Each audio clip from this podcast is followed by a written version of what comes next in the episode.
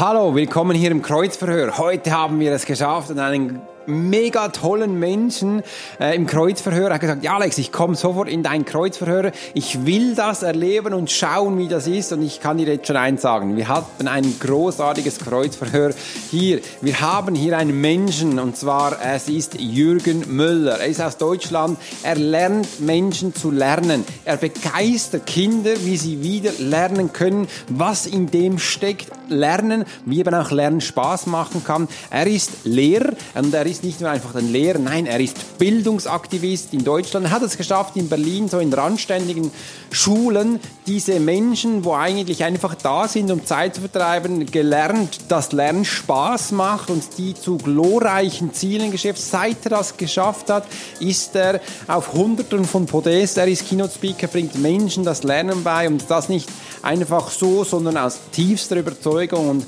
darüber haben wir geredet. Er hat auch das Lernen komplett umgeändert, hat das mit vielen Menschen angeschaut und da eine wunderbare Akademie gegründet. Wenn du den Podcast bis zu Ende hörst, bekommst du da einen super Preis, wo er gesagt hat, ja, das will ich bei dir, Alex, bei dem Kreuzverhör deinen Zuhörern schenken. Und ich sage einfach auch nicht mehr, ich begrüße hier ganz herzlich Jürgen Müller. Profiler ist der Podcast, wo man Menschen liest. Und mein Name ist Alex Horschler. Ich bin Swiss Profiler. Ja, vielen Dank für die Einladung. Ich bin ganz gespannt, äh, wie das Kreuzverhör ablaufen wird. Ja, wir legen gleich los und äh, für mich ist auch schön, dass du es gleich zugesagt hast, weil ich weiß, du hast einen ähm, gedrängten Kalender und hast immer viel los. Und der Jürgen, der ist ja Bildungsaktivist, so nennst du dich. Du warst ja auch Lehrer oder bist immer noch Lehrer und auch Lerntrainer und bringst den Menschen ganz einfach mal gesagt von mir her, das Lernen richtig bei, dass es auch Spaß macht. Ich kenne es von mir, von der mhm. Schule her. Mich hat man da zum Schnecke gemacht. Ich fand das nicht mehr so witzig. Aber einfach so, was verstehst du für dich unter Bildungsaktivist? Erzähl mal. Mhm. Ja, also das hat sich so ergeben. Also du hast im Prinzip die drei Bereiche schon genannt. Also ich bin eigentlich Lehrer, dann äh, Lernexperte und Bildungsaktivist. Und das hat sich im Laufe des Lebens so ergeben. Also eigentlich bin ich in die Schule gegangen, um etwas zu verändern, von innen zu verändern, weil mir das immer Spaß gemacht hat, oder ich es immer als meine Aufgabe gesehen habe oder meine Mission gesehen habe, Kinder beim Lernen zu unterstützen. Also ich wollte eigentlich seit der ersten Klasse Lehrer werden, äh, habe dann aber gemerkt, dass es mir sehr schwer fällt, im System Schule ähm, wirklich Veränderung voranzutreiben. Ich hatte großer Erfolg in meinen Klassen. Das hat mir irgendwann aber nicht mehr gereicht, nur die Kinder und Eltern meiner Klassen zu erreichen. Und ich konnte auch nicht mehr mit und ertragen, was im System Schule mit ähm, Kindern passiert. Das heißt, ich habe mich immer mehr mit dem Thema Lernen, Lernen beschäftigt, mhm. ähm, wie ich es schaffen kann, die natürliche Freude am Lernen, die den Kindern angeboren ist, bis zur Schule, bis sie in die Schule äh, kommen, ja. Äh, wie sie diese Freude beibehalten können. Das heißt, das wurde so zu meinem Fokusthema und daraus ergab sich für mich eine Notwendigkeit, größer zu denken, mehr zu machen und aktiv ähm, dazu beizutragen, immer mehr Menschen mit auf die Reise zu nehmen, damit wir eine Veränderung im Bildungssystem ähm, wirklich bewirken können, dass immer mehr Menschen sich nicht mehr damit zufrieden geben mit dem, was das äh, System Schule hier in Deutschland, ich denke in der mhm. Schweiz wird es ähnlich sein, ja. ähm, wirklich den Kindern bietet. Also vor allen Dingen die Antworten auf die Frage, was brauche ich, um ein glückliches und erfolgreiches ähm, Leben zu führen? Und darauf geht Schule zu wenig ein. Und deshalb ähm, bin ich mit ganz vielen anderen Menschen aktiv, um Bildung zu verändern. Deswegen Bildungsaktivist. Ah, ich danke dir vielmals. Jetzt hast du schon viele Punkte gesagt, wo mir sofort ins Auge gesprungen sind. Ich habe gedacht, das sage ich jetzt noch nicht und du hast es bereits schon gesagt, aber das macht noch gar nichts. Weil für dich ist ja das eine wichtig, also der Mensch im Fokus, also dass man auch das natürliche Lernen vom Kind auf, weil wir Menschen, also meiner Wahrnehmung nach ist es so, wir sind neugierig. Wir müssen nicht lernen, umzusetzen. Das machen wir sowieso. Wir müssen auch nicht so lernen zu erkunden, das machen wir sowieso. Wichtig ist einfach, dass wir dann Schritt für Schritt Schritt wissen, wieso wir Sachen tun, dass es uns gut geht, also Sicherheit für uns, auch Sicherheit für andere Menschen, dass wir eine gute Beziehung zueinander führen. Ich finde das großartig, dass du das machst. Und wenn ich dich so anschaue, Jürgen, bist du ja nicht ein Mensch, der früher sofort auf die Bühne gesprungen ist und sagt, yes, da bin ich, jetzt verändern wir alles. Ich nehme dich eher, Entschuldigung, wenn ich sage introvertierter war, ein bisschen zurückhaltend. Du bist ein Mensch, der schaut, beobachten, wie es machen andere. Jetzt könnte ja der Felix oder der Gustav gehen, weil die sind ja immer die, die sofort beim Fußball Fußball spielen gehen, aber ich doch nicht. Nein, da bist du gefragt und es brauchte auch Mut, Jürgen, bis du das machst. Und ich meine, jetzt sind wir bei ganz anderem Level bei dir. Du willst ganz äh, Deutschland verändern, aber auch so der erste Schritt, der erste Mut, wo du gemerkt hast, ich muss da rausgehen, etwas verändern, etwas für die anderen zu tun. Wie hast du das geschafft? Mhm. Es ist tatsächlich so, dass äh, es mich grundsätzlich nicht auf die Bühne mhm. äh, gezogen hat. Also ich äh, grundsätzlich fühle ich mich nicht wohl im Mittelpunkt zu stehen. Aber da ist auch so die die die, die Mission oder die, die Vision, was ich verändern muss, das war größer als meine Ängste. Ja, also ähm, ich kann mich an meine ersten Vorträge erinnern und mittlerweile sind es ungefähr 1000 Vorträge, die ich in Schulen vor allen Dingen ähm, äh, gebe seit mittlerweile ja 15 Jahren. Und äh, ich war unfassbar nervös, ja, weil ich mich da überhaupt nicht wohlgefühlt habe. Die Menschen haben mich angeschaut. Es sind auch ganz viele Glaubenssätze aus meiner Schulzeit wieder hochgekommen. Also dieses an der Tafel stehen, beobachtet werden, Fehler ah. zu machen, nicht, also Fehler nicht machen zu dürfen. Das ist ja das, was du eben angesprochen hast, weil mhm. ähm, auch meine Erfahrung mit dem Lernen hat mich natürlich zu dem gebracht, äh, was ich jetzt mache, weil ähm, ich habe diese kindliche Neugierde auch verloren im, im, in der Schule, wie so viele andere auch. Ja, und das, das prägt mich bis heute, dass ich, dass es immer noch so ist, dass äh, wenn ich ein Publikum vor mir habe und da sitzen äh, 300 Menschen und es, es, ich, ich erreiche 295 und fünf finden das blöd und langweilig, denke ich nur über die Fehler nach, weil ja. wir natürlich alle so getriggert wurden mit der Fokussierung auf die Defizite im Schulsystem, so dass mhm. dieser, dieser ähm, Mut. Also ich wurde mehr oder weniger auf die Bühne geschubst äh, durch einen damaligen Förderer von mir. Also ich habe auf, auf Feriencamps gearbeitet, ähm, habe Feriencamps organisiert und da stand dann eine Schultour an und ähm, er hat einfach gesagt, du gehst jetzt dahin und machst, äh, hältst die Vorträge und äh, und dann war es einfach Übung, Übung, ganz viel Übung und, mhm. Erfahrung. Also ich bin immer noch aufgeregt davor, ähm, ähm, fühle mich auch mittlerweile sehr sicher, weil ich glaube, alles, was man mit Leidenschaft, mit Herz macht, mit der, mit der Passion macht ähm, und mit einem gewissen Handwerkszeug natürlich auch, das kann dann nur gelingen. Also das, das ähm, hat sich dann bei mir geändert. Aber ähm, letztendlich, ja, gehört Mut dazu, aber mhm. ähm, es geht ja nicht um mich, äh, sondern es geht äh, jedes Mal darum, ähm, Veränderungen zu bewirken. Und, äh, und da ist meine Nervosität, äh, die, die spielt da dann keine Rolle oder darf keine Rolle spielen. Ja. Ah, schön. Also du wurdest in dem Fall auch geschubst. Ich kenne das von mir noch. Äh, ich wollte am Anfang eigentlich mich nicht selbstständig machen. Wir sind mhm. ein bisschen mhm. ähnlich. Äh, da hat mir dann einer gesagt, Alex, mach eine Firma selbstständig und dann coachst du meine Kunden, sonst geht das nicht. Ich so, mhm. boah. Und das ist ja auch spannend, dass du geschubst wurdest und einfach dich eben nicht in diese Position gesehen hast oder einfach dein Mentor, sage ich jetzt mal, dich da gesehen hat, weil die, die sehen ja meistens mehr als wir sehen. Wenn ich mich zum Teil so einem Koko befinde, sehe ich einfach den oder auch die mhm. Komfortzone, aber die anderen Menschen sehen ja eigentlich so quasi meine Größe und ich finde es toll, dass du das gemacht hast und da rausgehst.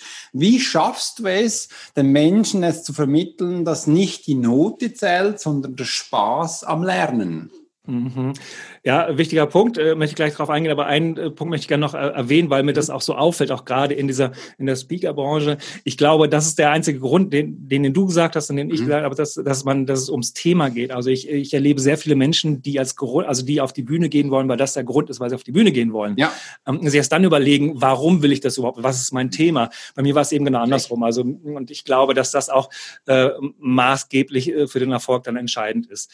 Und ähm, die Frage war jetzt, äh, wie ich das schaffe, äh, dass es eben nicht um die Noten geht. Also mhm. Äh, das Thema Lernen, Lernen ist für mich auch eher, wenn es in der Kommunikation erstmal, wenn ich mit Schulen spreche oder äh, Fördervereine auf mich zukommen und äh, ich dann Themen mit denen abspreche, ist das Thema Lernen, Lernen eigentlich ähm, so eine Art trojanisches Pferd. Ähm, weil mir geht's gar nicht nur ums Lernen, Lernen, also mir geht's viel mehr um Persönlichkeitsentwicklung. Weil wenn wir darüber sprechen, dass ähm, die, die Freude verloren geht und ähm, das Problem ist ja, dass, äh, um nochmal äh, zurückzuspüren sozusagen. Also die Kinder, wie kommen sie in die Schule? Also vorher haben sie spielerisch gelernt. Mhm. Das war das Natürlichste der Welt, lernen zu wollen. Ja. Ähm, äh, die Kinder sind neugierig, wollen die Welt erobern, stellen wahnsinnig viele Fragen. Also meine Älteste ist gerade auch in einer äh, Phase, in der sie wahnsinnig viele Warum-Fragen stellt. Und das mhm. ist auf der einen Seite kann auch sehr anstrengend sein, wenn man ja. nicht auf jedes Naturphänomen eine Antwort hat. Mhm. Ja, das ist halt so. ja. Trotzdem ist es natürlich einfach wunderbar zu ja. sehen, mit welcher Freude sie die Welt entdeckt und einfach lernt, ohne zu merken, dass sie lernt. Mhm. Ähm, Lernen findet auch nicht am Schreibtisch statt. Und unsere Kinder sind auch im, im, im positiven Sinne alle Größen wahnsinnig, weil sie für sich keine Limits kennen. Ja, sie mhm. denken ganz groß. Also wenn Kinder einen Turm bauen aus Bauklötzen, wird ja kein Kind auf die Idee kommen zu sagen, ich baue jetzt mal, mal einen mittelmäßigen Turm. Nein, die mhm. wollen die größten höchsten Turm der Welt bauen, ja, weil das für sie das Natürlichste der Welt ist, ohne ja. Limit zu denken. Und ab dem Zeitpunkt, ab dem unsere Kinder in die Schule kommen, mhm. stellen viele Kinder das Fragen stellen fast komplett ein, weil Fragen stellen plötzlich bedeutet, dass man das nicht verstanden hat. Mhm. Und das wird bewertet. Das heißt, die Kinder sind im Bewertungssystem ähm, und werden minütlich für all das bewertet, was sie machen. Also wenn sie sich mündlich beteiligen, werden sie bewertet. Wenn sie sich nicht beteiligen, werden sie aber auch bewertet. Und das mhm. macht was mit den Kindern. Das würde auch mit uns etwas machen. Ich glaube, das ist uns Eltern oftmals nicht ganz klar. Wir haben das so verdrängt oder sehen es so als normal an, dass es in der Schule halt so ist. Aber wenn wir mal drüber nachdenken, was es mit uns machen würde, wenn wir in unserem Alltag, in unserem Job minütlich von anderen bewertet werden. Mhm. Man nicht gefestigt, das, das macht was mit den Kindern. Und das führt eben dazu, dass die Kinder die Freude am Lernen verlieren, weil das der Wert, der ihnen gegeben wird über Noten, der wird zu ihrem Selbstwertgefühl. Das ist oftmals ein sehr gefährliches Gefühl, nämlich dieses Ich bin nicht gut genug Gefühl. Ich schaffe das nicht. Und das ist der große Hebel in meiner Arbeit. Das ist, ja, Lerntechniken sind auch wichtig, kann ich gleich noch was zu sagen, aber es geht vor allen Dingen um das Selbstbewusstsein, um, um, um die Selbstliebe, ähm, den Bewertungsmaßstab auch unabhängig von den Zahlen, die in einem Zeugnis steht, zu sehen. Weil wenn die Kinder denken, dass das, was auf dem Zeugnis steht, Sie sind, Ihre Persönlichkeit, dann, dann nehmen Sie auch die fünf in Mathe sehr persönlich und denken, ich bin nicht gut genug, ich schaffe das nicht, auch im Vergleich zu anderen.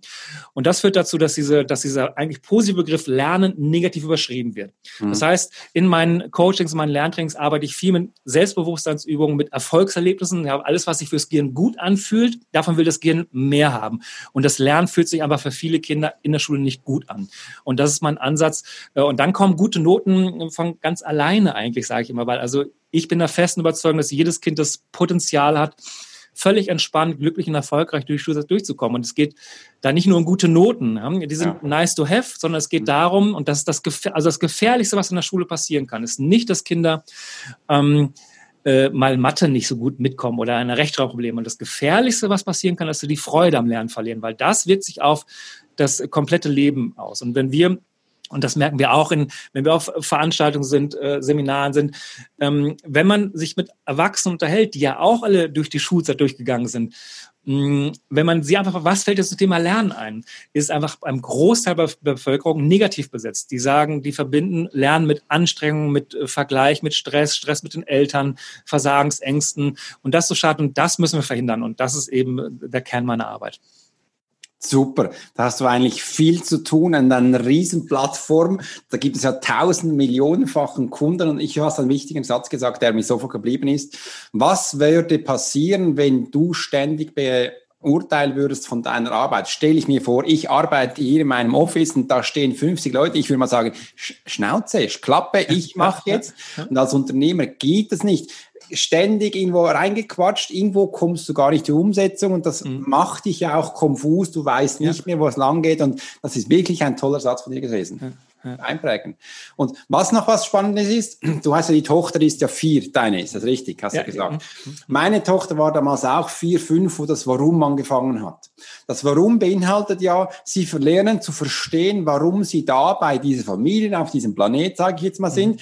Das sind eigentlich die Kernbotschaften, dein, dein Wesensziel. Und dann erlebe ich es immer wieder, dass ich von erwachsenen Menschen gefragt wurde, mit 40, 50, 60 Jahren, Alex, was ist der wahre Grund, warum ich hier bin? Dann sage ich so, warum ich würde am liebsten sagen, warum fragst du das? Als Vierjähriger wusstest du schon und ich hole einfach immer die Sachen zurück. Du wusstest schon einmal, jetzt holen wir es wieder rein und mhm. das ist was Essentielles und was Spannendes und ich finde es großartig, was du tust. Ja, und das ist auch so wichtig, dass äh, äh, wenn ich dann mit den Eltern äh, rede, und natürlich sind diese Warum-Fragen anstrengend, ja, also wenn sie hundertmal am Tag gestellt werden, aber wenn wir anfangen, äh, den Kindern einen genervten Spiegel vorzuhalten, mhm. dass uns diese Warum-Frage nervt oder dass wir es abblocken, nicht darauf antworten, auch wenn es anstrengend ist, ja. dann passiert nämlich was ganz Trauriges, dass mhm. für die Kinder dass die Kinder das Gefühl haben, die Warum-Fragen sind nicht gewünscht. Ähm, äh, es ist was Schlechtes, wenn ich etwas wissen will. Das ist nicht gewünscht. Und das heißt, die Kinder stellen Warum-Fragen ein. Das führt dann zu dem, was du eben beschrieben hast, dass äh, diese, diese Warum-Fragen einfach im weiteren Verlauf der Entwicklung nicht mehr gestellt werden. Vor allen Dingen, wenn es dann um, um die persönliche Zielsetzung. Worum geht's in meinem Leben? Ähm, und das ist, das geht einher mit, mit ganz frühen Signalisieren der Kinder, die Warum-Fragen nerven mich und, und, und nerven mich, will meine Ruhe haben. Ne? Das stimmt, ja, das ist wunderbar. Und äh, Jürgen, jetzt mal zu dir zurückzukommen. Du, dir hat man ja auch ein bisschen den Mund verboten früher, nicht immer Sachen zu sagen, wo man direkt mhm. fühlt. Weil du bist ja eigentlich ein sehr empathischer Mensch, du fühlst sehr viel, erzählst aber nicht immer so über deine Gefühle. Und da merke ich, wie gehst du mit Dominanz um? Weil das eine ist ja auch, man kann einem Dreijährigen sagen, jetzt ist mal Ruhe und überhaupt, das ist ziemlich dominant. Ähm, mhm. Wie gehst du persönlich mit Dominanz um? Weil man hat dich ja auch ein bisschen in die Bahne gewiesen. Mhm, ja, also ich musste auch funktionieren, wie viele andere auch in der mhm. Schule und hatte nicht den Mut, damals aufzustehen und, ähm, und äh, wollte, also ich bin ein absoluter Harmoniemensch. Das heißt also, hm, ich habe mich der Dominanz auch gefügt, der Dominanz des Systems, der Dominanz des Lehrers, des Schulleiters, ähm, weil ich nicht anecken wollte, nicht auffallen wollte. Auch in der Familie ging es mir darum, immer auch Erwartungen zu erfüllen. Mein Vater ähm, hatte sehr hohe Erwartungen an mich, dass ich vor allem auch in seine Fußstapfen äh, mhm. äh, drehte, die in eine ganz andere Richtung gehen. Also es äh, ist sehr technisch orientiert als Diplom-Ingenieur und, und, ähm, und hatte immer das Gefühl, ihn ähm, auch zu enttäuschen, habe mich aber lange der Dominanz ähm, gebeugt und äh, versucht, in diesem, diesem Weg zu gehen. Und äh, weil ich auch, also Dominanz und Stärke, wenn man selbst nicht so viel Selbstbewusstsein hatte, hat man die auch, äh, habe ich da ein Stück natürlich aufgesogen. Da, okay, da zeigt mir jemand den Weg und das ist ja. gut für mich. Ähm, genau. Dann nimmt mir jemand auch äh, Entscheidungen ab. Mhm. Und ähm, ähm, und habe eigentlich wenig hinterfragt, weil ich auch immer sage, okay, die müssten ja wissen, was was was gut ist und das sind die Erfahrungen.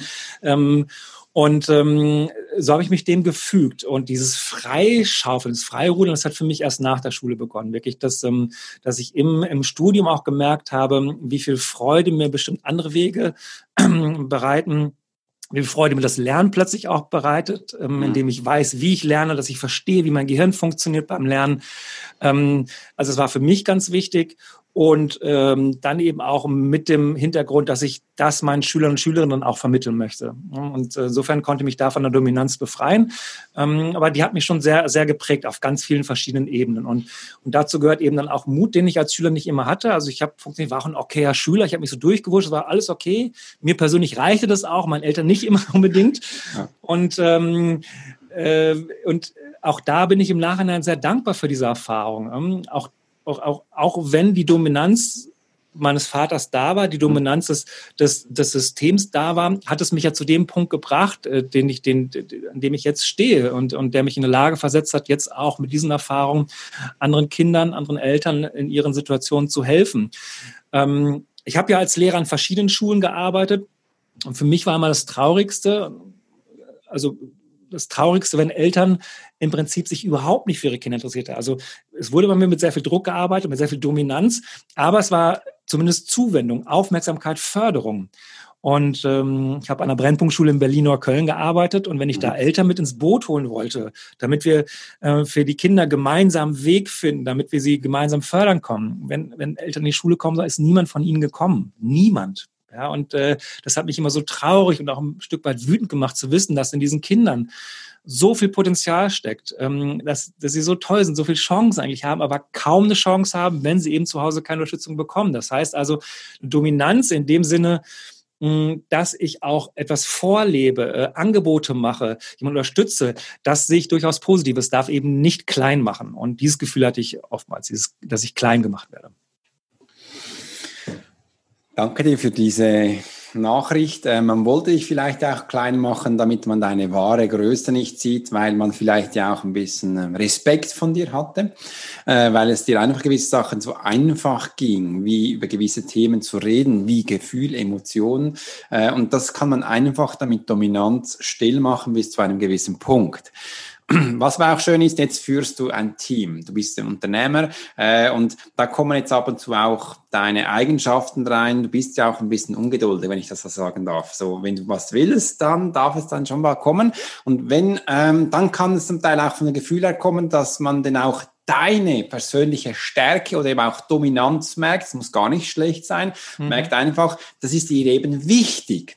Wie gehst du mit diesen Punkten um, dass du eben auch merkst, ach, ich bin ein bisschen ungeduldig oder dann möchte ich meine Präsenz sofort da haben. Mhm. Wie kommunizierst du das mit deinem Team? Wie machst du das? Mhm. Äh, das ist tatsächlich auch eine spannende Herausforderung für mich, äh, an der ich wachsen darf. Also unser Team ist gewachsen. Wir haben jetzt über 25 Mitarbeiter, die ich zusammen mit meinem Partner führen darf. Und wir haben dann eine ganz gute Aufteilung. Ähm, ich mir ist in der Führung immer sehr wichtig, den Menschen zu sehen und auch wenn ich ungeduldig bin, auch gestresst bin, mhm. das dann auch ähm, auch auszusprechen.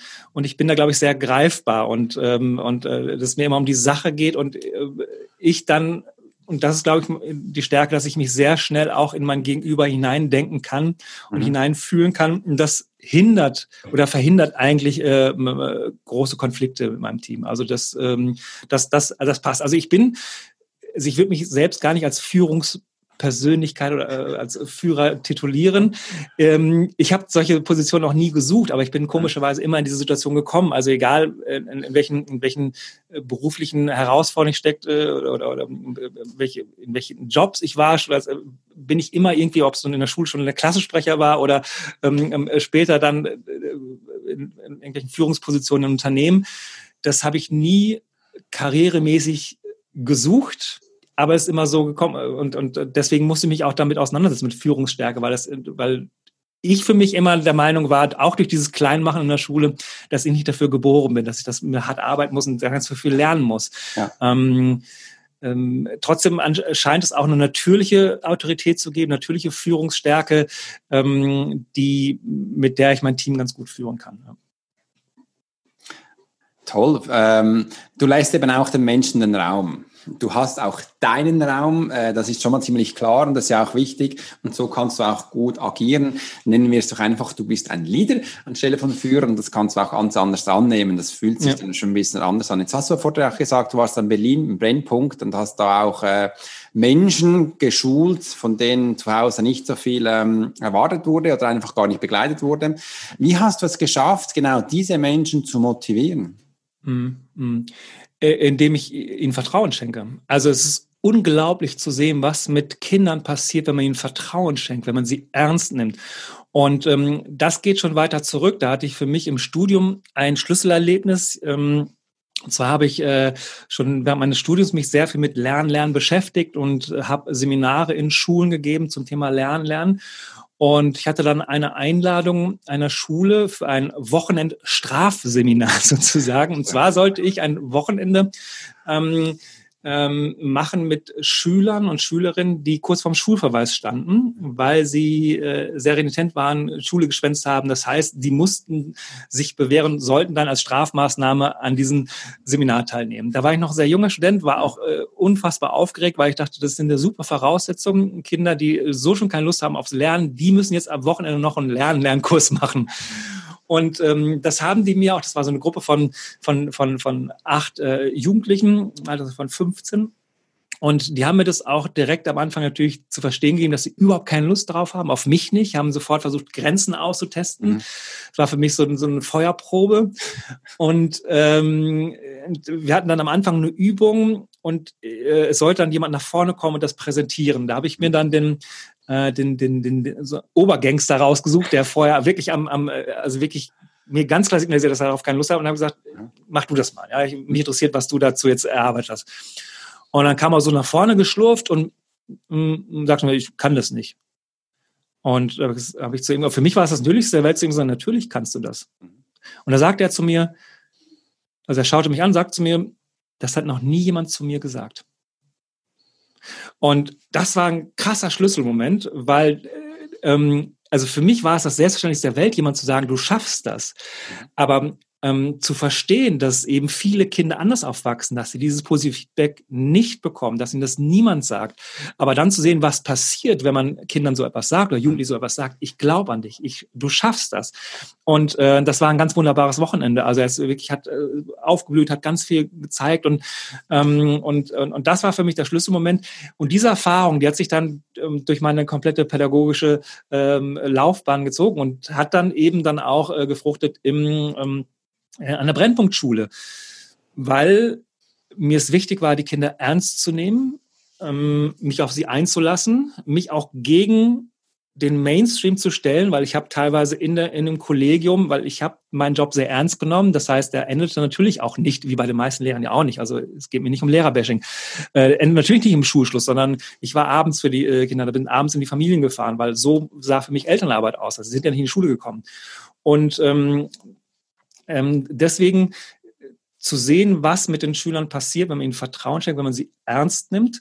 Und ähm, ich habe mit denen zum Beispiel auch eine kleine Firma gegründet. Ja, wir haben so ein Projekt, äh, wir haben dann ähm, also, also Armbänder produziert, diese Arme, die haben sie mhm. verkauft und das war für die eine ganz neue Erfahrung, weil die, so, äh, die kannten das nicht, dass man selbstständig was machen kann, was etwas kreieren kann, verkaufen kann, Träume leben kann. Die haben sich dann für bestimmte Positionen beworben und waren auch bereit, außerhalb des Unterrichts, ähm, ähm, waren sie bereit, etwas zu tun. Und, ähm, und, äh, äh, Lehrer hatten mir vorher mal gesagt, andere Kollegen, weil sie auch gesehen haben, dass, dass, dass es natürlich unglaublich kräftezehrend ist, die Arbeit, die ich mit den äh, Schülern mache, dass ich eine Scheißegal-Einstellung den Kindern gegenüber entwickeln muss. Ansonsten würde ich nicht überleben an der Schule. Und das fand ich für mich ganz, ganz schlimm. Ähm, ich gesagt, ich, äh, ich mache lieber ein paar Jahre Vollgas und mache dann eine Pause oder sowas Neues, aber ich kann nicht mit einer Scheißegal-Einstellung oder mit 50 Prozent mit Kindern arbeiten.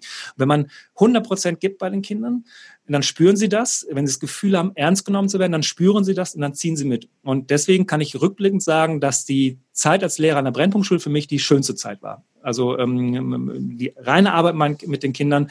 Ähm, und es war für mich ein ganz, ganz trauriger Abschied, als ich dann äh, gegangen bin. Also für mich ist, also um das auch noch zu erklären, also ich habe mich immer gegen Verbeamtung gewehrt. Ich wollte nicht verbeamtet werden als Lehrer. Für mich kam das überhaupt nie in Frage, 40 Jahre lang an einer Schule zu unterrichten. Deswegen habe ich mir immer ganz bewusst alle paar Jahre eine neue Herausforderung gesucht, in Schulen, außerhalb von Schulen, weil die Bildungslandschaft so spannend ist und, ähm, und äh, also deswegen, und wenn man erstmal verbeamtet ist, dann tendiert man eher dazu, auch wirklich an der Stelle zu bleiben und es ist schwieriger zu wechseln.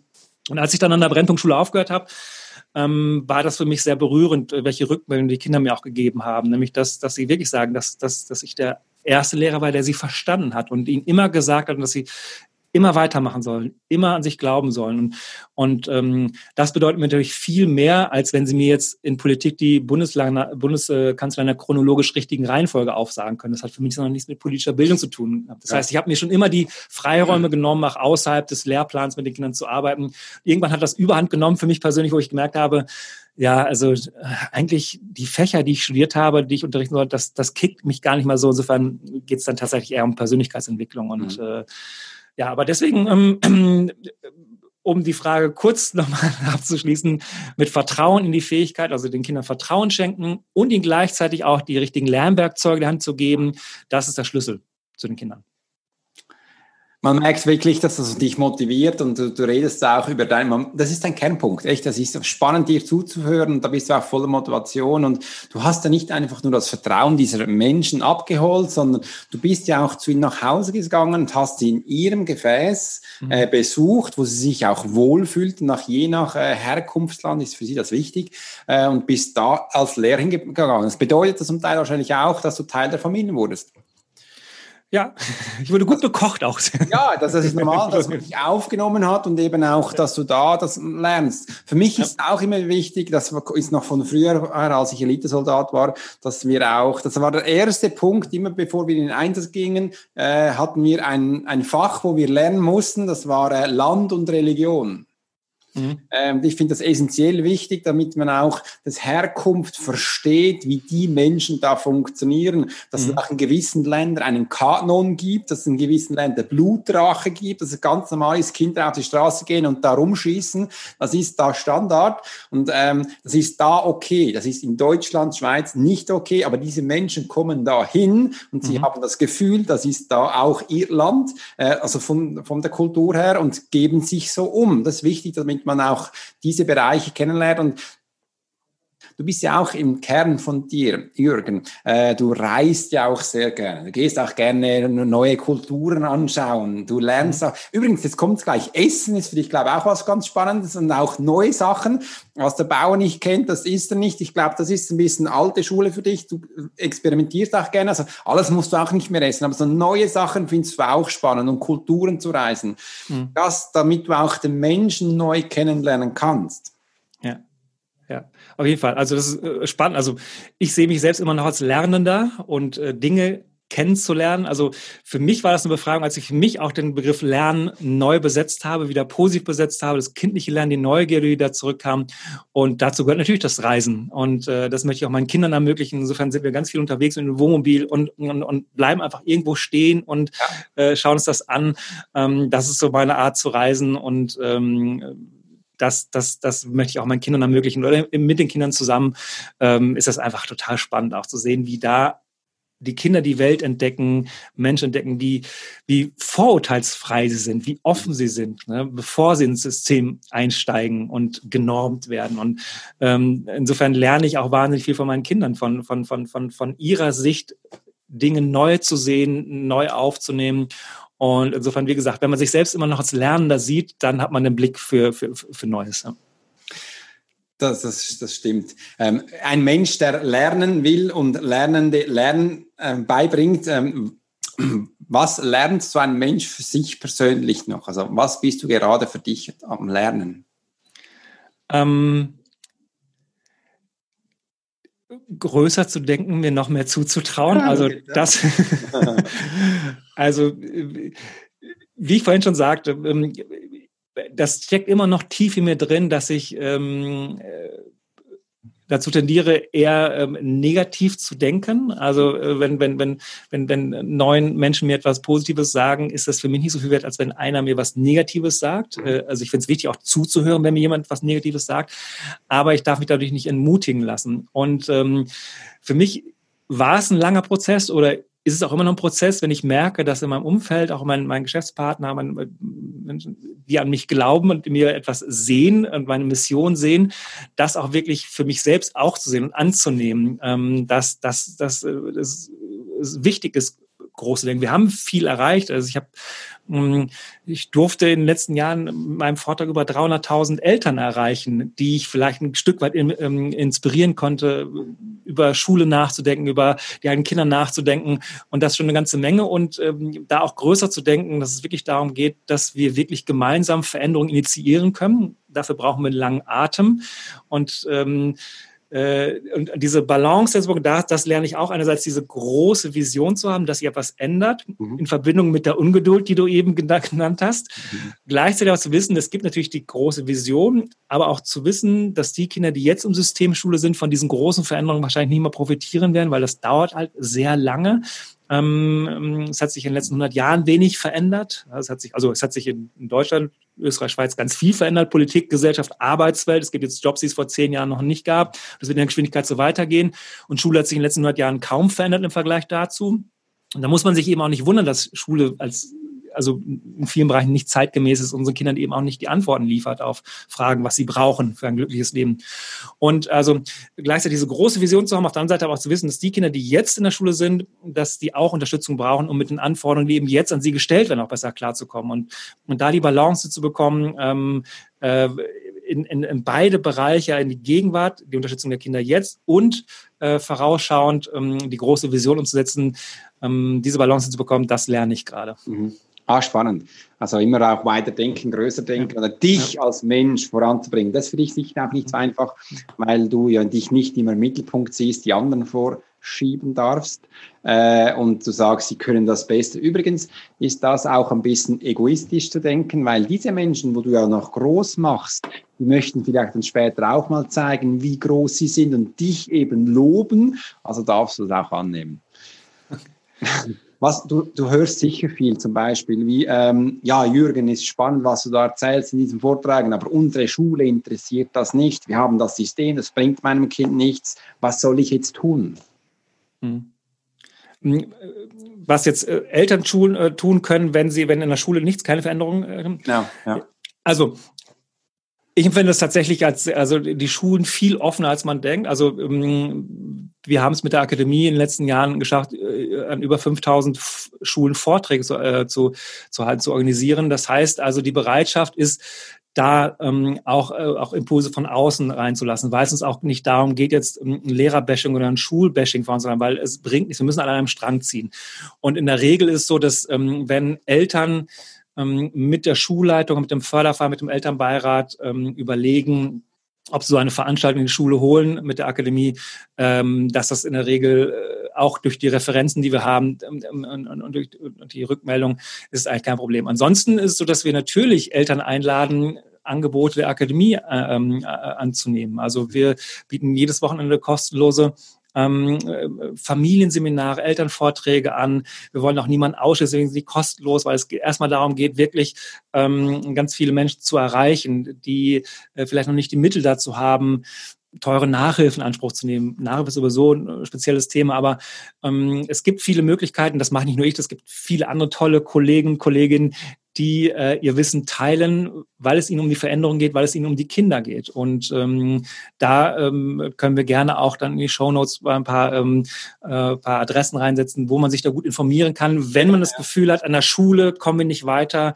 da ist eine Schulleitung, die alles blockiert, ähm, ähm, weil das, das erlebe ich natürlich auch, dass es äh, Schulleitung oder Lehrer und Lehrerinnen gibt, die, die auch Angst vor Kontrollverlust haben. Wenn wir jetzt über Digitalisierung sprechen, über neue Methoden, ähm, dass die oftmals nicht bereit sind, äh, sich noch zu verändern, weil der Lehrerberuf es auch mit sich bringt, auch ohne Veränderung oder großartige Veränderung klarzukommen, weil es auch kaum Kontrolle gibt. Ja, also wenn die äh, Lehrer und Lehrerinnen ihr Examen gemacht haben, gehen sie in die Klasse, machen die Tür zu und da findet wenig Hospitation, wenig Supervision statt und ähm, äh, und das heißt, dass viele Lehrer und Lehrerinnen eben auch so die Chance verstreichen lassen, ihre Lehrerrolle neu zu definieren als Lernbegleiter, nicht von oben herab. Und Digitalisierung, das, an, an diesem Beispiel wird das sehr plastisch und sehr nachvollziehbar.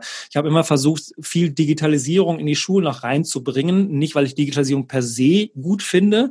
Ja, also ein schlechtes Schulsystem, das einfach nur digitalisiert wird, bleibt ein schlechtes Schulsystem. Trotzdem geht es auch darum, ähm, dass wir unsere Kinder wenn wir den Auftrag der Schule und Auftrag von uns Eltern ähm, ernst nehmen, dann geht es darum, unsere Kinder aufs Leben vorzubereiten und die Zukunft wird digital sein in vielen Bereichen der Arbeitswelt. Insofern haben wir noch Verantwortung den Kindern gegenüber. Und da habe ich es häufig erlebt, dass ähm, äh, äh, Lehrer und Lehrerinnen gesagt haben, dass sie das nicht mehr machen wollen. Also sie sind, fühlen sich zu alt dafür oder die machen die ganzen Social Media und, und Tablets und das, das wollen sie nicht, machen noch ihre fünf, sechs Jahre und dann war es das. Und das hat mich immer sehr enttäuscht, weil ähm, man ja auch von den, oder diese Lehrer und Lehrerinnen von ihren Schülern und Schülerinnen ja auch verlangen, dass sie sich etwas Neuem stellen, was Neues lernen, offen sind und dann gleich sich das nicht vorzuleben, das ist dann äh, ähm, ähm sehr schade. Aber das betrifft nur einen kleinen Teil. Aber da merkt man schon, dass die Offenheit, das ist ja nicht so, dass sie ihren Kindern was Schlechtes wollen, sondern einfach, dass sie selbst auch nicht die Stärke haben, ähm, ähm, Kontrollverlust zuzulassen, auch zuzulassen, dass die Kinder vielleicht sogar mehr wissen als ich über ein bestimmtes mhm. Thema. Ich fand es immer ganz toll, mir auch Sachen von meinen,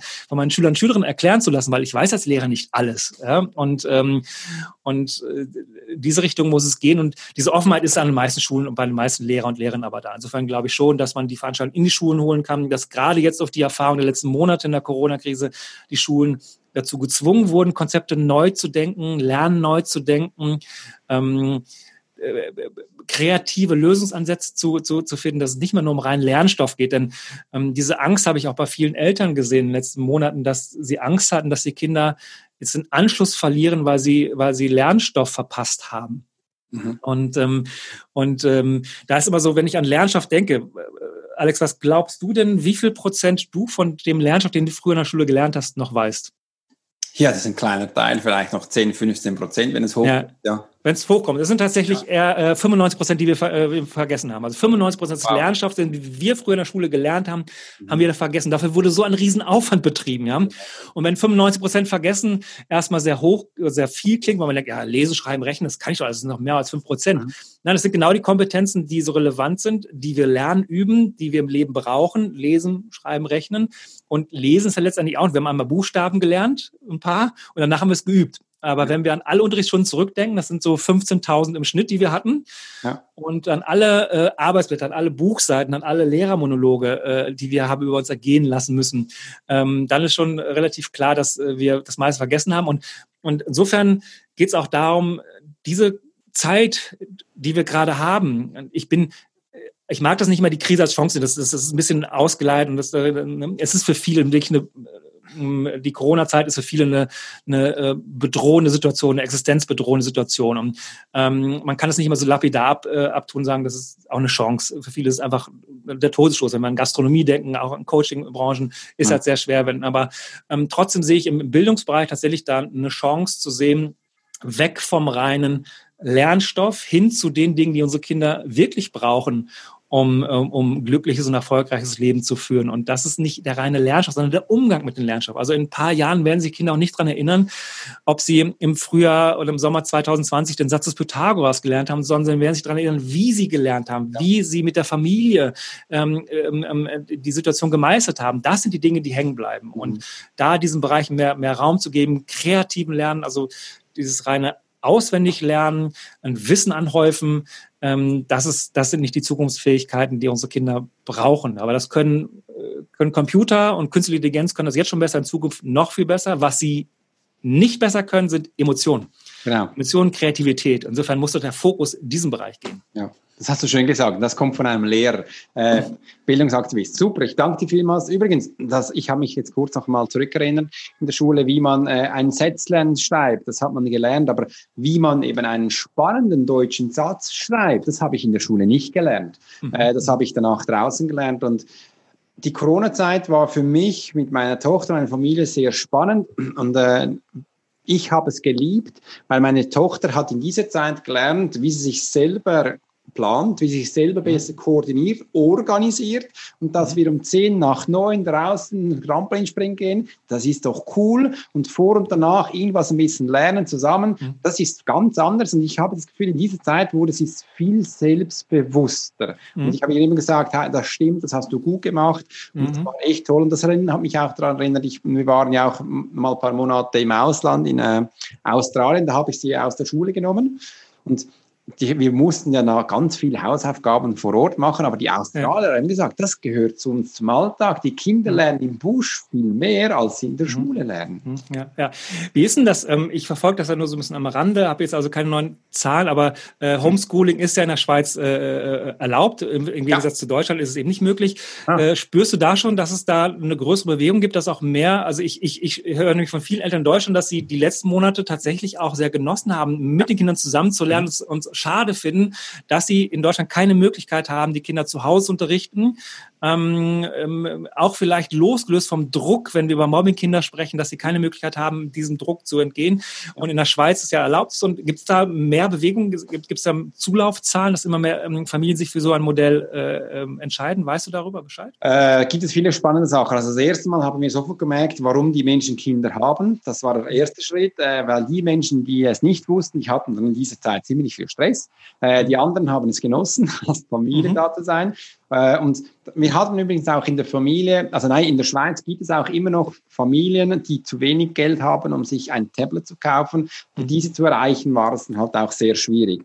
Aber mhm. äh, bei unseren Kollegen, Freunden, die haben dann viel gesagt, ist eigentlich schon noch cool, dass wir das haben und in Zukunft auch diesen Bereich äh, fortfahren möchten. Aber da kommen viel dann auch die Bildungsinstitutionen und sagen, hallo, wir haben kein Geld für das äh, oder mhm. das ist nicht im Budget vorgesehen. Aber die Privatschulen, die gehen da ziemlich ab.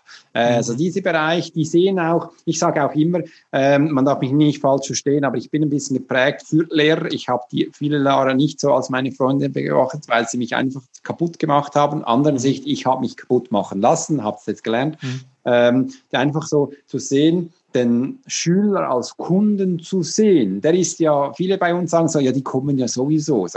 Aber ich könnte auch woanders hingehen. Also das mhm. ist mhm. eigentlich ein Kunde, also perform mal ein bisschen da, dass der Spaß hat, weil mhm. sonst erzählt es ja auch. Genaue Zahlen kenne ich nicht, aber ich mhm. sehe so in der Schweiz, viele haben das gemacht. Das Spannende ist noch, zum Beispiel im Kanton Zürich, die haben bei, als Corona angefangen hat, gab es ja auch diese Firmen, die haben gesagt, weißt du was, wir geben euch gratis das System, dass ihr da arbeiten könnt. Die haben dann viel gesagt, nee, das wollen wir nicht. Ich, ich verstand es zum Teil nicht. Einfach, ähm, aber ja, es kommt immer mehr. Das Online mhm. kommt immer mehr. Man muss natürlich auch Budget haben, das Ganze umzusetzen.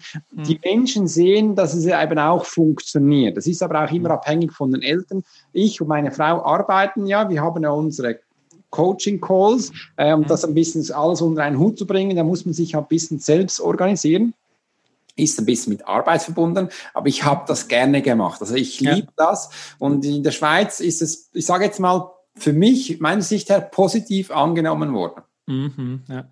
Ja, und ich glaube, dass diese Entwicklung auch in Deutschland ähm, weiter voranschreiten wird. Und ich merke das ja auch schon bei den Nachfragen, also die Akademie äh, für Lernpädagogik, äh, also in den letzten Monaten, was hier los war, was, was an, an Hilfe rufen auch. Und, und, weil Schulen natürlich nicht darauf vorbereitet waren auf die Situation und, und, bestimmte Versäumnisse der letzten Jahre und Jahrzehnte so offensichtlich wurden unter dem Brennglas der Schul Schulschließungen. Ja, dass mhm. äh, sowohl die Digitalisierung verschlafen wurde, als auch, wie du es eben sagtest, dass die Kinder selbstständig lernen, sich selbst organisieren können, sich fokussieren, konzentrieren können, ja. ähm, die Lernprozesse selbstständig steuern können. Und ähm, da gibt es einen großen Bedarf und das merken wir in der Akademie ähm, wirklich äh, sehr, sehr stark, ähm, dass die Eltern noch offener sind für Online-Angebote und ich mache das ja in meinem Lerntraining, dass ich Familien ein Jahr lang begleite mit wöchentlichem Material, mit Videos, mit äh, täglichen Online-Sprechstunden, wo die Kinder die Möglichkeit haben, mit mir zu sprechen, die Eltern Material nicht in Haus schicken. Also diesen Mix wirklich aus, ähm, aus äh, digitalen, analogen Möglichkeiten, äh, Materialien und der persönlichen Betreuung. Ähm, und so sollte Schule eigentlich auch sein. Ne? Also das, was, ähm, was in der Schule an Digitalisierung in der Corona-Zeit stattgefunden hat, war in vielen Bereichen tatsächlich nur eingescannte Arbeitsblätter, die per E-Mail verschickt wurden. Ja, viel mehr war es nicht. Also nur sechs, ich habe heute noch gesagt, nur sechs Prozent der Schüler und Schülerinnen hatten regelmäßigen Online-Unterricht, also mhm. wirklich einen Unterricht hatten. Ansonsten war eben äh, selbstständiges Lernen, was okay ist, aber dann muss man den Kindern auch vorher das Rüstzeug dafür geben, damit sie auch in der Lage sind, selbstständig zu lernen, damit es eben nicht zu Frustrationen führt und zu Spannung in der Familie, dass äh, Eltern dann Hilfslehrer äh, spielen müssen, die gleichzeitig auch äh, Homeoffice machen. Also es war einfach für viele Familien auch eine große Belastung und da wurden viele Familien auch mit alleine gelassen mit dem Thema. Das, das, man hat ja die Zeit gar nicht, sie richtig einzuschulen, das war ja auch mal da. Wir hatten Schule am Bildschirm, das haben wir so eine Plattform bekommen, wo mhm. eigentlich alles drauf war. Aber sie, die Lehrer haben es auch da geschafft, noch fünf andere Systeme anzuhängen, die eben mit dem nicht kooperiert haben. Mhm. Also, warum macht ihr das noch kompliziert? Ja. Aber jetzt schauen wir mal zu dir zurück. Du coachst ja die Menschen, also du machst ja ein Hybridmodell. Hybrid, ja. online wie auch physisch. Was ist für dich der Unterschied? Weil ich habe da mal einen Podcast für mich darüber gemacht, der Unterschied von Online-Coaching zu physischem Coaching. Was merkst du da für dich einen Unterschied, Jürgen?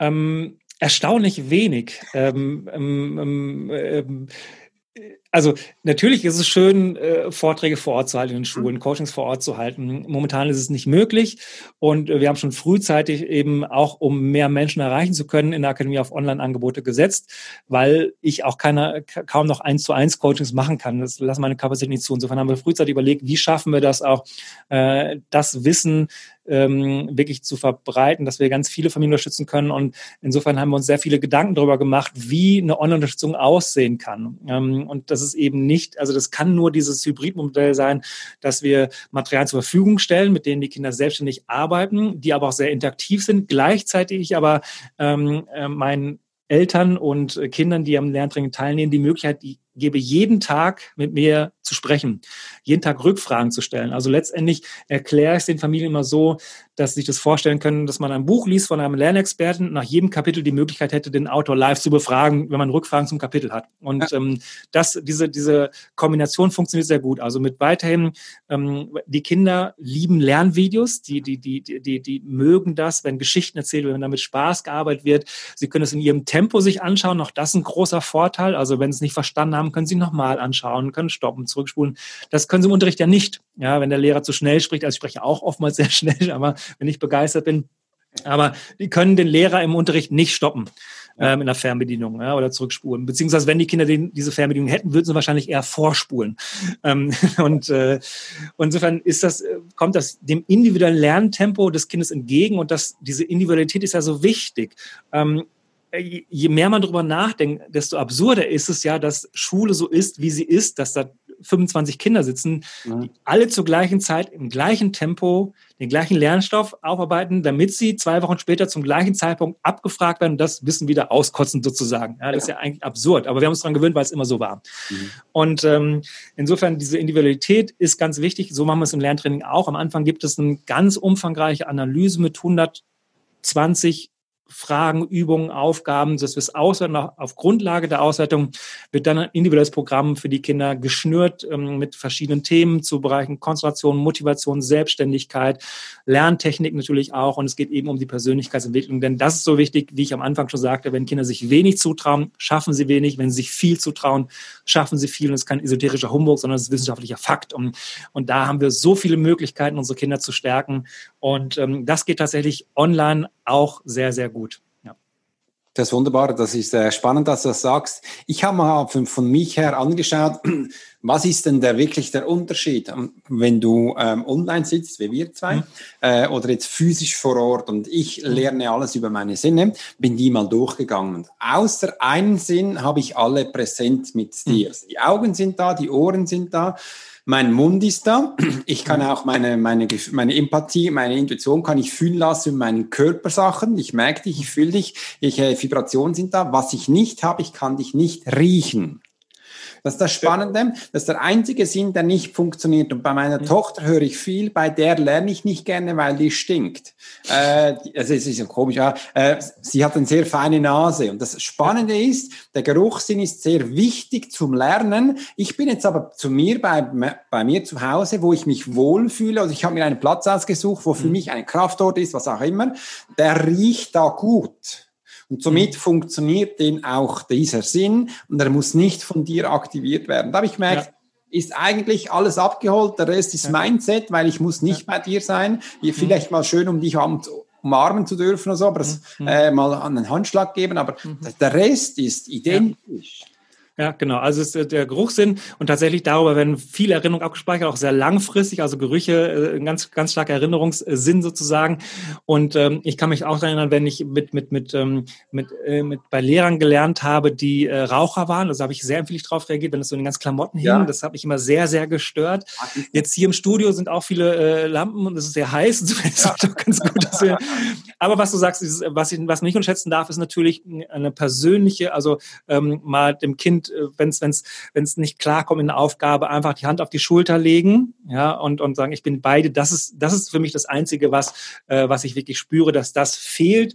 Mhm. Aber trotzdem die Vorteile, nämlich die Flexibilität, das Lernen im eigenen Raum, ähm, ähm, nirgendwo hinfahren zu müssen, sich nochmal etwas anschauen zu können, ähm, diese Vorteile überwiegen einfach. Und ähm, wir merken, dass, dass sich immer mehr in die Richtung bewegt. Das heißt, auf der einen Seite, dass auch da die Corona-Zeit bietet vielen Menschen, die online was anbieten, neue Möglichkeiten, weil die Menschen jetzt bereit sind dafür. Gleichzeitig muss man eben auch aufpassen, auch da wieder, ähm, aus welchen Gründen machen, kind, äh, machen ähm, Anbieter so etwas. Und ähm, ähm, es gibt eben auch ein, eine Menge schlechte Angebote, muss man einfach so sagen, jetzt, ne, weil jetzt alle plötzlich ähm, online ja. was machen. Und äh, da muss man auch aufpassen, dass dann die Menschen nicht das Vertrauen in das Medium, in Online-Angebote verlieren, weil sie schlechte Erfahrungen gemacht haben. Insofern, wenn ich gefragt werde, und es wird, ich bekomme sehr viele Anfragen, wie man einen Videokurs macht, wie man ein Online-Programm macht, ähm, gebe ich immer den Rat, wirklich da, da wirklich viel Liebe, viel Wissen rein und ganz viel, viel Arbeit reinzustecken und eben nicht auf die Schnelle was zu produzieren, aber rauszuhauen, weil damit kann ich eine schnelle, einen schnellen Euro machen. Mhm. Aber wenn es darum, also man kann auch sehr schnell Online-Kurse verkaufen, aber wenn es wirklich darum geht, Veränderungen zu bewirken, dass es einfach wichtig ist, ähm, ähm, ähm Kinder oder, oder dann ähm, ähm, Patientenkunden zu begleiten, dass sie wirklich was umsetzen, dann muss es mehr sein als einfach nur ähm, einen, einen Text, den ich aufgeschrieben habe, in die Kamera zu sprechen. Ja, und ähm, deswegen ist mein Lerntraining auch nie fertig. Also ich arbeite seit Jahren daran und ähm, das ist immer auf dem neuesten Stand der Wissenschaft. Aber es gibt immer neue wissenschaftliche Erkenntnisse, neue Methoden, die ich ausprobiert habe und die setze ich sofort wieder um in Videos ähm, und habe hunderte von Videos aufgenommen, die ich wirklich dann noch jedem Kind anbieten kann. Und äh, das ist ein dynamischer Prozess. Ähm, ja. Da steckt viel, viel, viel Arbeit, viel Aufwand hinter, auch natürlich Kosten, die, ne, das ist natürlich schon, schon Aufwand. Aber ich glaube und, oder bin der festen Überzeugung, dass sich das auf Dauer durchsetzen wird. Und ähm, wie gesagt, auf der einen Seite die Chance, ähm, Menschen sind bereit, sich auch online äh, helfen zu lassen. Auf der anderen Seite eben zu schauen, man muss eben trotzdem einen Qualitätsanspruch haben natürlich. Das, ist, das ist wichtig. Äh, du bist ja auch ein Mensch, da habe ich ja Ähnlichkeiten. Du bist äh, Content liefern, ist dir wichtig. Lieber zu viel als zu wenig, dass man auch nicht äh, sagt, du hast zu wenig Informationen bekommen. Und das ist auch schön, dass du am Schluss noch gesagt hast, mein Online-Kurs ist nie fertig. Bevor wir dieses Kreuzfröger gestartet haben, habe ich auch noch Filme aufgenommen für meinen mhm. Online-Kurs. Und das ist nicht einfach mal abgedreht, der ist so, sagen, nee, sobald ich was Neues erlebe, kommt, mhm. das wird abgefilmt und kommt rein. Es soll ja auch leben. Es ist ja auch unsere Erde Erde dreht sich ja, sage ich immer. Hast du dich schon mal stehen geblieben? Warum soll was fertig sein? Es ist ein stetiger Prozess, wo wir immer wieder Neues reinbringen können. Ich finde das toll, dass du das machst. Ja. Ja, ja. Und das ist auch, ich meine, wir springen ein bisschen von den Themen, weil, weil es so viele spannende Themen geht. Ne? Aber wenn wir gerade über, über, über Business sprechen und äh, ich so viel von diesem passiven Einkommen höre, Einkommen ist nicht passiv, also es ist, geht immer um aktiv. Also es, es, ja. ich glaube, dass Menschen nur erfolgreich sind, wenn sie aktiv mit ihren Familien arbeiten und nicht einfach was reinstellen und dann darauf, darauf hoffen, dass dann passiv irgendwas reinkommt, ohne dass ich noch irgendwas tun muss. Ja, das, das wird sich auf Dauer nicht durchsetzen. Nee, wird sich nicht. Und das, man, viele Menschen haben ja auch dieses Werbemodell nicht mehr so gerne, schnell mal was zu machen oder auch passiv. Du musst, man muss dich merken. Man muss sich ja. muss merken, da ist jetzt Jürgen dahinter, der der blüht für das, der sprüht für das und das ist echt essentiell wichtig. Du hast ja mhm. dein Programm jetzt angetönt, dass du viele Sachen hast. Ich werde das gerne auch bei mir unten dann in die Show Notes geben. Mhm. Wenn du möchtest, darfst du auch gerne auf einen oder auf einen bestimmten Kurs vielleicht einen Discount geben. Dann würdest du, wenn du willst, jetzt ein Passwort sagen oder ein Codewort, wo für dich wichtig ist. Ich werde das Wort nicht verlinken, weil die Menschen dürfen unser Gespräch hören bis jetzt. Ja. Äh, und dann kannst du den sagen und dann kann man den eintragen. Wie ist das für dich? Ja, das klingt ganz gut. Ähm, nimm, mal, nimm mal Bildungsaktivist. Wie die dabei waren, wissen, was dahinter steckt, dann ist das das Passwort. Super, dann nehmen wir Bildungsaktivisten, kann man das gerne reintun und dann weiß man, bei Jürgen ist ein spannender Kurs da und ja. den kann man für sich abholen und einfach lernen, wie man lernt, dann auch die Menschen oder auch die Kinder in den Vordergrund zu holen. Und das ist ja eigentlich auch unser neues ähm, Wissen, unser Haben gut. Die Kinder, äh, investiert das bitte nicht in den Porsche, in den Ferrari, sondern in die Kinder. Das bringt viel mehr und äh, dass ich dich heute äh, erleben durfte, war für mich so was Glorreiches und ich finde, du machst tolle Arbeit. Ich möchte dir gerne Danke sagen. Danke, danke für die Einladung. Hat mir auch sehr viel Freude bereitet, mit dir zu sprechen. Ja, war echt toll, dich äh, live zu sehen und auch wie du äh, zu Menschen stehst, was du alles schon gemacht hast. Mit dir könnte ich noch Stunden reden. Aber jetzt machen wir langsam Kreuz für Ende. Ich finde es toll, Jürgen, dass du dabei warst. Herzlichen Dank für dich und für deine Arbeit. Was du tust, ist großartig. Und dass man auch da dich man auf deiner Webseite begrüßen darf. Schaut sie an. Ich werde es unten verlinken, dass man da ist. Danke vielmals. Wenn dir diesen Podcast gefallen hat, dieses Kreuzverhören, darfst du gerne uns uns fünf Sterne geben auf iTunes und auch eine Frage reinstellen. Wenn dir eine Frage gekommen ist über Jürgens, so darfst du gerne bei uns oder bei ihm direkt fragen. Wir werden das alles weiterleiten und da das auch deinen Freunden, Kameraden weiterzuentwickeln. Ich bin ja Swiss Profiler, ich bin eigentlich ähm, Lehr geprägt, weil mich hat man vielen Schulen weitergeleitet, bis man mich in eine Zwangsklinik einweisen wollte. Dann hatte ich das Glück, dass ich zu einem wunderbaren Lehrer gefunden habe. Das war damals ein ganz junger Kerl, Dieter Rüttimann, vielleicht sagt ihr das jemand. Der ist mittlerweile Professor in der Schweiz und hat auch sein neues Lernplattform gegründet. Da war, das war damals eine neue Privatschule. Meine Eltern hatten jetzt nicht wirklich Geld, um da hinzukommen, aber er hat das möglich gemacht, dass ich da lernen durfte. Und da habe ich das erste Mal verstanden, dass Lernen Spaß machen kann. Das sind Menschen, die das weiter und du bist einer. Ich finde es das großartig, dass du deinen kleinen Kindern das weitergibst, dass du an Menschen und es hat Spaß gemacht, dich hier kennenzulernen. Ich wünsche dir weiterhin viel Spaß, lieber Jürgen, und äh, wir hören, sehen uns sicher bald wieder mal. Tschüss. Das stimmt. Ich freue mich drauf.